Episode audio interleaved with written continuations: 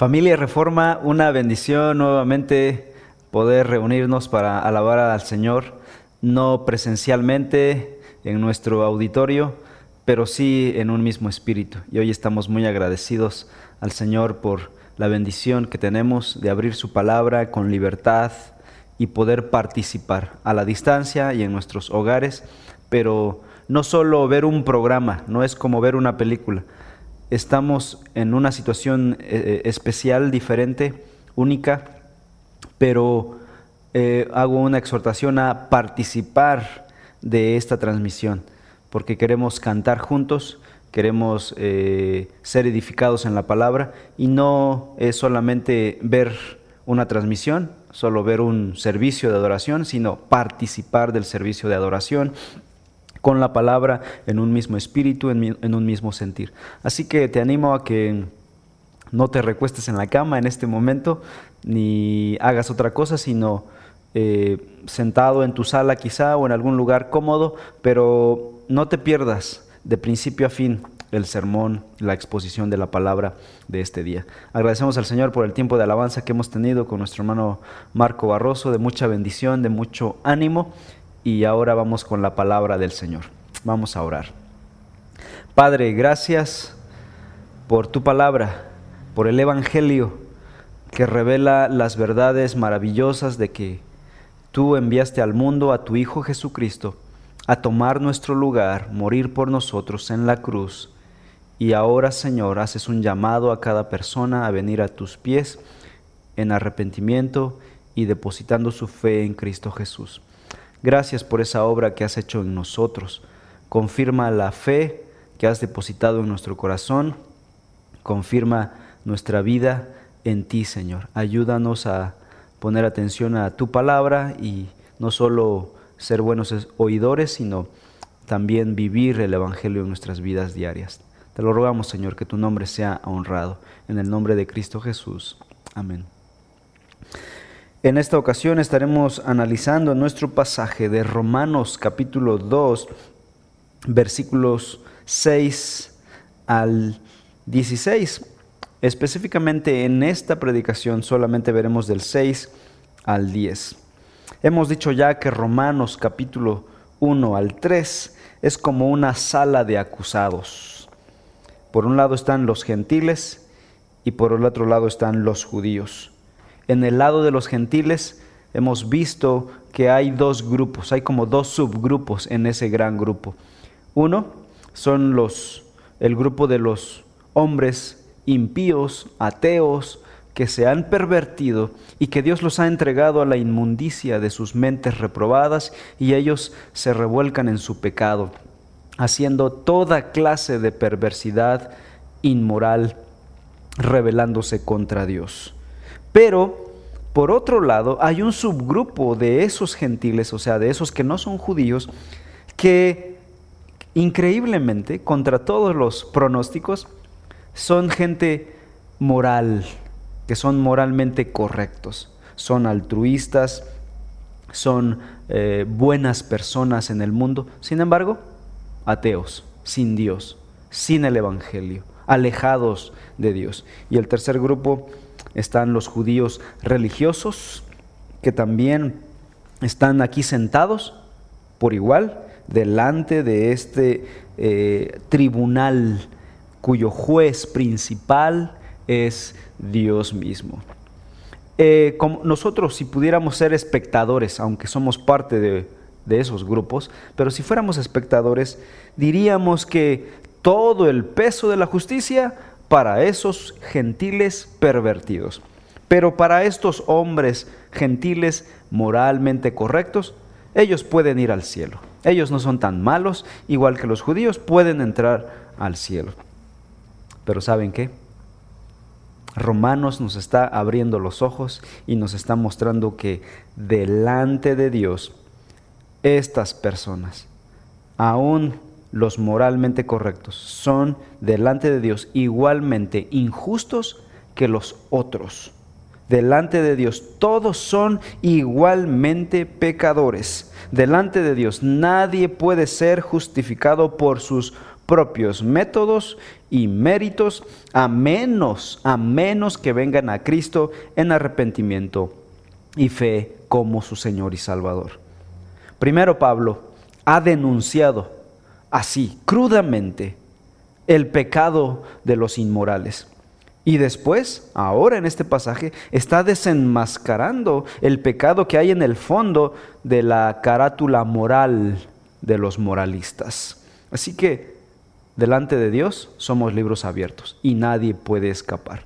Unos muestran su pecado abiertamente, otros lo ocultan. Delante de Dios no podemos ocultarnos, porque Dios no mira lo que está delante de nuestros ojos, Él mira el corazón y sabe quienes somos.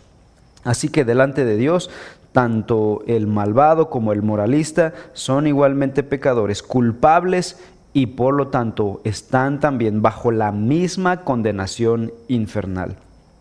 Y para ello Pablo está enumerando aquí en el capítulo 2 de Romanos, del versículo 1 al 16, una lista de estándares divinos con el cual Dios, con los cuales Dios juzga y mide a los hombres delante de su presencia. Y se han enumerado seis estándares, seis elementos de este gran estándar para medir a los hombres. El primero es el conocimiento que el hombre tiene de Dios, versículo 1. Dos, la verdad que el hombre tiene de Dios, versículos 2 y 3. Cuatro, la culpabilidad del hombre, versículos 4 y 5. En siguiente lugar, las obras de los hombres, versículos 6 al 10, cosa que hoy estaremos analizando. En quinto lugar, la imparcialidad de Dios ante los hombres, versículos 11 al 15. Y finalmente, el motivo, versículo 16. Veamos pues hoy el cuarto elemento de este estándar divino, que son las obras de los hombres. Versículos 6 al 10. Romanos 2, 6 al 10. Y dice así. Él pagará a cada uno conforme a sus obras.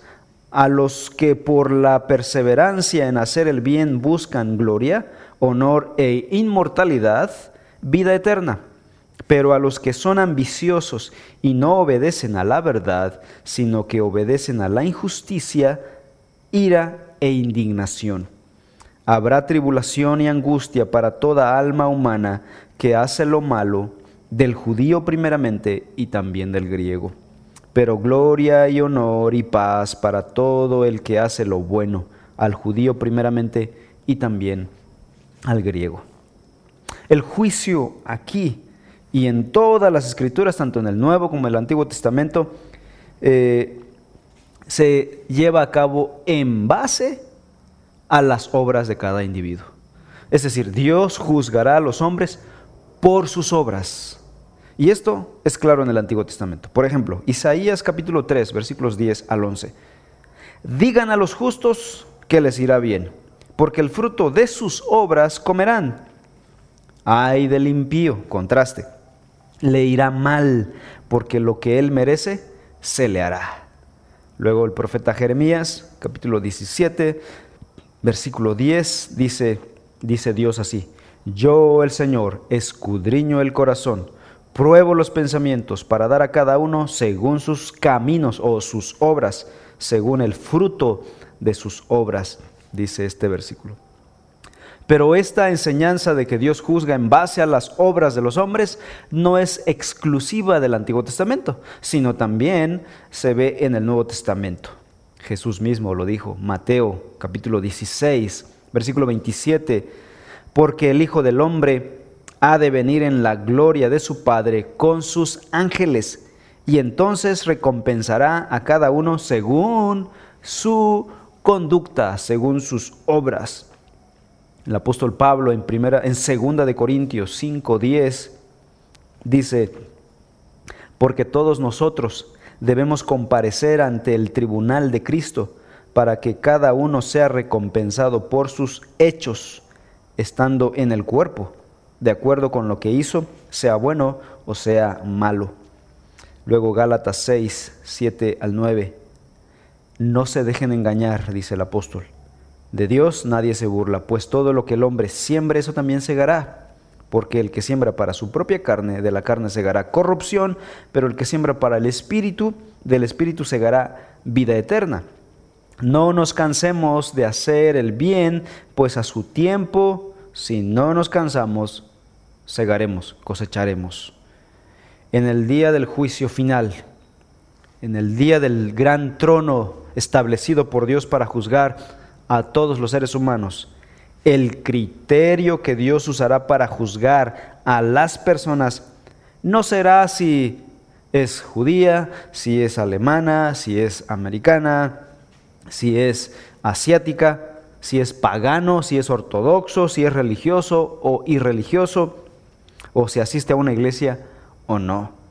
El criterio será en base a la relación de esa persona con Dios y en base a las obras de, esa persona a Dios. Es decir, la fe interna que obra Dios en nuestro corazón se manifiestan en obras externas. Por esa razón las buenas obras se constituyen una base perfectamente válida para el juicio de Dios. Es decir, nuestras obras reflejan nuestra fe. Y esas obras entonces serán medidas con el estándar de Dios. Las acciones de una persona son un buen indicativo de su carácter. Jesús dijo, por sus frutos, por sus obras, los conoceréis. Lo dijo varias veces en el Sermón del Monte en Mateo capítulo 7. Así que Dios, por lo que vemos aquí, tiene como un registro donde tiene anotado todos, absolutamente todos nuestros actos mientras vivimos en esta tierra, desde que nacemos hasta que morimos. Y en base a ese registro de obras es que Dios nos juzgará y determinará nuestro destino eterno para el final y la consumación de los tiempos. Así que alguien se preguntará, ¿entonces la salvación no es por fe? ¿Por fe solamente? Por supuesto que sí, pero aquí no estamos hablando de la salvación. Estamos hablando del juicio final. La Biblia enseña que la salvación es por fe. Eso está claro. Pero el juicio final es por obras. Ahora, ¿cómo se relacionan la fe y las obras? La salvación y el juicio. Es lo que vamos a desarrollar a continuación. Queda establecido, por ejemplo, en Efesios 2, versículos 8 y 9, que por gracia ustedes han sido salvados por medio de la fe. Y esto no procede de ustedes, sino que es don de Dios, no por obras, para que nadie se gloríe. No por obras es la salvación. Pero en el versículo 10 vean lo que dice. Porque somos hechura suya, creados en Cristo Jesús para hacer buenas obras, los, las cuales Dios preparó de antemano para que anduviéramos en ellas. O sea, la salvación fue por gracia, por medio de la fe. Pero la vida a partir de ahí en adelante es vivir en buenas obras que reflejan esa fe que nos llevó a la salvación. Y esas obras serán medidas en el día final, en el juicio final. Filipenses capítulo 2, versículo 12, remarca el pasaje de Efesios 2. Filipenses 2, 12. Así que, amados míos, tal como siempre han obedecido, no solo en mi presencia, sino ahora mucho más en mi ausencia, ocúpense en su salvación con temor y temblor. En otras palabras, la persona que es salva por fe debe dar prueba de esa salvación haciendo la obra de Dios. Las buenas obras, visibles y externas, son la muestra de la fe interna. La salvación no es por obras, pero con toda seguridad produce obras. La salvación es por fe, pero la fe produce buenas obras, como dice Pablo. Así que, de la misma manera, la fe produce obras, la ausencia de fe produce ausencia de obras. Así que si no hay obras eh, dignas del Evangelio o frutos dignos de arrepentimiento, como dijo Jesús, significa que no hay fe, no hay salvación. Por otro lado, en Romanos capítulo 2, Pablo no está hablando acerca de la salvación, está hablando acerca del juicio de Dios. De hecho, Pablo tendrá que esperar hasta el capítulo 3 para empezar a hablar acerca de la salvación, o sea, de la justificación. En este pasaje está hablando acerca de obras como uno de los estándares de Dios para usarlo como, como criterio de juicio. Entonces, no es que estemos aquí cambiando la, la dinámica de salvación, de que Dios nos va a medir por obras y resulta que la salvación es por fe. Son dos cosas distintas. La salvación es por fe y las obras serán medidas en el juicio final como la manifestación externa de nuestra salvación. En primer lugar, veamos las obras de los redimidos. Versículo 6 dice así la palabra del Señor. Él pagará a cada uno conforme a sus obras. Versículo 7. A los que por la perseverancia en hacer el bien buscan gloria, honor e inmortalidad, vida eterna. Así que la salvación verdadera de un creyente se manifiesta en buscar estas tres cosas, según el versículo 7. Buscan los verdaderos creyentes, los redimidos, buscan, en primer lugar, gloria, honor e inmortalidad.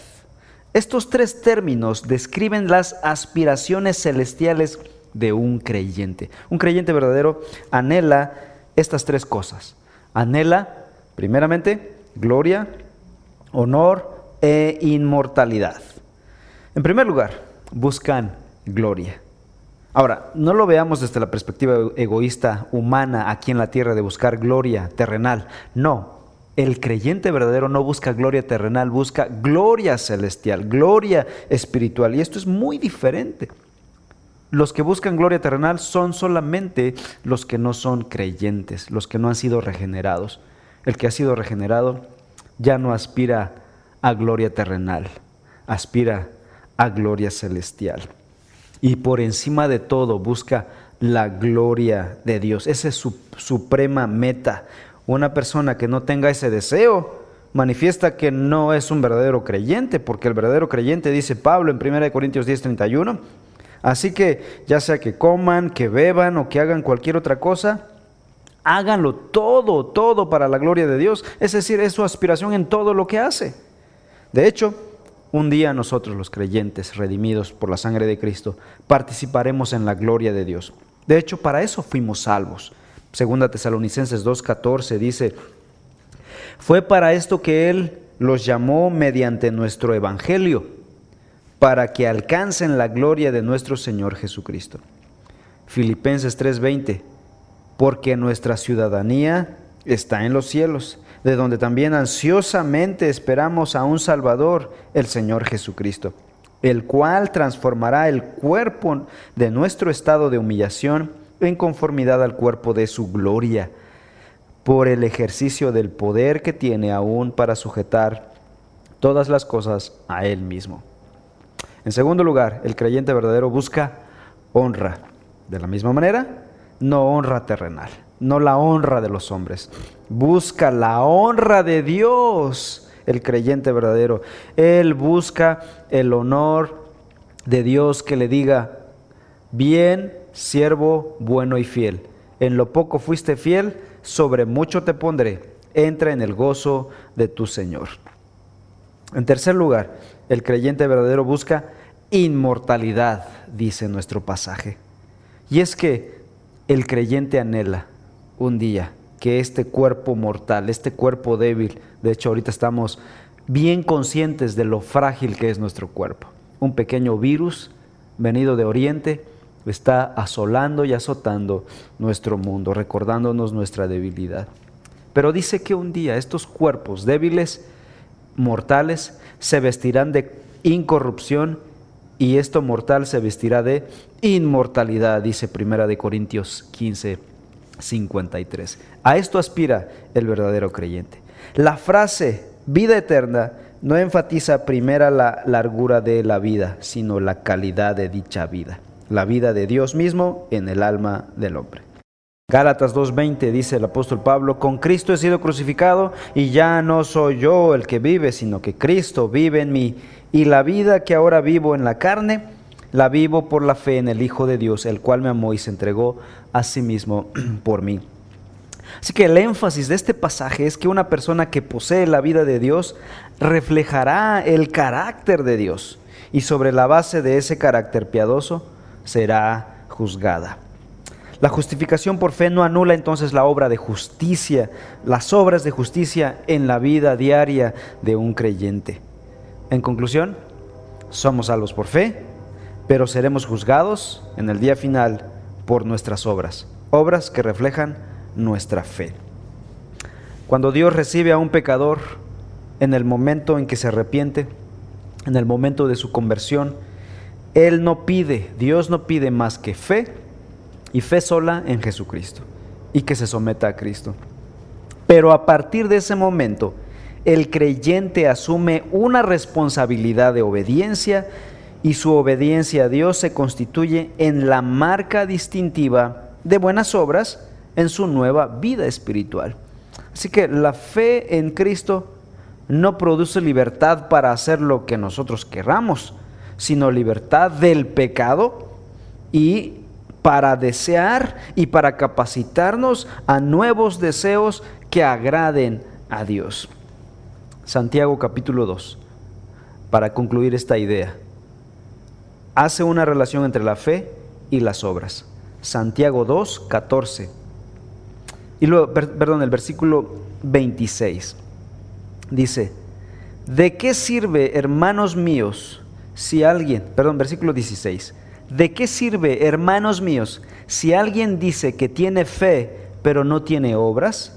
¿Acaso puede esta fe salvarlo? Ahora, versículo 17. Así también la fe por sí misma, si no tiene obras, está muerta. O sea, la fe verdadera produce obras de justicia, frutos de arrepentimiento, como lo dijo Jesús. Bien. Entonces vimos en primer lugar las obras de los redimidos. Dios los medirá en base a sus obras, producto de su fe. Pero por el otro lado también Pablo dice en este pasaje que Dios juzgará a los hombres no redimidos en base a sus obras, sus obras malvadas que reflejan su falta de fe en Jesucristo. Dice versículos 8 y 9. Pero a los que son ambiciosos y no obedecen a la verdad, sino que obedecen a la injusticia, ira e indignación, habrá tribulación y angustia para toda alma humana que hace lo malo, del judío primeramente y también del griego. Aquí hay un contraste entre dos grupos. Los que demuestran por sus buenas obras que pertenecen a Dios, versículos 7, eh, 6 y 7, y por el otro lado los que prueban por sus malas obras que no pertenecen a Dios, que no son redimidos. Los que no pertenecen a Dios manifiestan también algunas características. En primer lugar, dice aquí el versículo 8, que son ambiciosos. Y la palabra ambiciosos aquí se refiere al carácter egocéntrico del hombre que busca todo para sí mismo, para su propio deleite terrenal, personal. La idea que transmite este término es la de un mercenario, el cual hace el trabajo, su trabajo nada más que por dinero, sin temor a causar daño. Su ego es tan grande que no le importa causar daños a terceros, a terceros por lograr sus propios intereses. La segunda característica, dice este versículo 8, es que no obedecen a la verdad. Es decir, hay una rebeldía en su corazón. Se rebelan contra lo que es verdad, contra la palabra de Dios. Dios es la verdad absoluta. Así que en última instancia los hombres se rebelan contra Dios. Es una desobediencia a la verdad eh, en última instancia a Dios. Los no redimidos, los no creyentes, por naturaleza son rebeldes ellos mismos se han constituido enemigos de Dios. No es que Dios se haya constituido enemigos de los hombres, sino los hombres rebeldes se constituyeron en enemigos de su Creador. Romanos 8:7 dice, la mente puesta en la carne es enemiga de Dios, porque no se sujeta a la ley de Dios. O sea, no obedecen a la verdad, pues ni siquiera puede hacerlo. La tercera característica de los no redimidos, según este pasaje, es que no obedecen a la verdad, pero sí obedecen a la injusticia. Es decir, hay un espíritu de antagonismo en contra del señorío de Jesucristo, en contra de la verdad de Dios, en contra del Evangelio, en contra de la palabra. Hay una hostilidad incluso no solo contra Dios y su palabra, sino en contra de aquellos que predican su palabra. El hombre no solo está en contra de Dios, sino en contra de aquellas personas que prediquen, que sean embajadores de Dios. Se alían a causas injustas de este mundo, se unen a las causas malvadas de este mundo caído, son aliados de Satanás. En resumen, la persona que no es salva es ambiciosa por naturaleza, es desobediente a la verdad de Dios e inevitablemente esto le lleva a obedecer a la injusticia. Es decir, está errada totalmente esta persona. A esas personas, dice el versículo 8, Dios les pagará con ira y enojo. Toda la ira de Dios caerá sobre ellos. La paciencia, escuchen esto mis amados hermanos, la paciencia, la tolerancia, la misericordia de Dios para con la humanidad no arrepentida es larga. De hecho, se usa una palabra bíblica para esto, la longanimidad de Dios, es decir, una paciencia estirada lo más larga posible, que ni nosotros podríamos lograr con las mejores personas de este mundo. Dios lo ha logrado con los no arrepentidos, con los más malvados de la humanidad. Pero saben que aún esa longanimidad, por larga que sea, un día llegará a su fin. Un día Dios dirá, basta, alto. Cuando la maldad y el rechazo por el Evangelio toquen su punto máximo, toquen su clímax, Dios entonces dirá, basta y descargará sobre ellos su ira y enojo, dice el versículo 8. Y esta es una advertencia seria, es una promesa de Dios. Versículo 9 entonces dice, habrá tribulación y angustia para toda alma humana que hace lo malo, no importa si es judío o griego, de todo el mundo, dice el versículo 9. La palabra angustia en este versículo 9, que es el pago que dará a estos hombres, significa literalmente un lugar estrecho. Y se refiere, o se refería en el pasado, al confinamiento, al aislamiento que generaba estar apartado en una aflicción profunda. Parte del tormento del infierno será precisamente esto, confinamiento absoluto, aislamiento absoluto, soledad absoluta y soledad eterna, en el cual no habrá esperanza posible de alivio, de escape, de final. Será un confinamiento eterno. Nos estamos desesperando por este confinamiento temporal. El infierno será un confinamiento eterno, alejados de Dios, separados de las bondades, misericordias y amor de Dios. Y dice el apóstol para cerrar, al judío primeramente y también al griego. Los judíos estaban acostumbrados a pensar que ellos serían los primeros en entrar al cielo y luego los demás si es que lograban entrar. Pero Pablo dice aquí, Israel recibirá un castigo más severo porque ellos recibieron la revelación de Dios y aún así rechazaron a Dios. Ser los primeros, mis hermanos, en aprovechar la oportunidad de la salvación significa ser los primeros en dar cara, cumplir nuestra responsabilidad delante de Dios. Ser los primeros en ser bendecidos nos hace ser primeros en ser responsables de recibir nuestro juicio. Pero el resto de la humanidad, que no recibió tanta revelación, tampoco se queda sin excusa. También al griego, dice Pablo aquí, es decir, a los, representantes de la humanidad sin Dios. Todos los demás también recibiremos nuestro juicio. Conclusión. Un día todos, absolutamente todos, estaremos de pie frente al trono del juicio de Dios. Nuestro destino depende de nuestra respuesta hoy al Evangelio de Cristo Jesús? ¿Qué harás con el Evangelio, las buenas noticias predicadas de Cristo Jesús? Se cuenta la historia de un antiguo gobernante romano llamado Brutus, quien descubrió que sus dos hijos estaban conspirando para derrocar su gobierno, una ofensa que se castigaba con la pena capital, la pena de muerte. Así que fueron traídos a juicio y los jóvenes empezaron a rogar a su padre con lágrimas en sus ojos, llamándole con expresiones tiernas y familiares, apelando por todos los medios a su amor paternal. La mayor parte de la multitud que se había congregado en el tribunal también imploró misericordia. Pero debido a la gravedad del delito y quizás debido al hecho de que por ser hijos del gobernante, hacía este delito todavía más grande y a estos hombres más responsables y culpables de una traición peor. Así que el padre ordenó su muerte y él mismo fue testigo de la ejecución de sus propios hijos. Increíble. Este hombre pudo aplicar y supo aplicar justicia, pero falló en otra cosa. Falló en el amor paternal, en el amor filial. ¿Cómo pudo cumplir una cosa y fallar en otra? Dios no es así. Dios sabe aplicar justicia perfectamente y a la vez mostrar amor perfectamente. ¿Cómo lo hizo?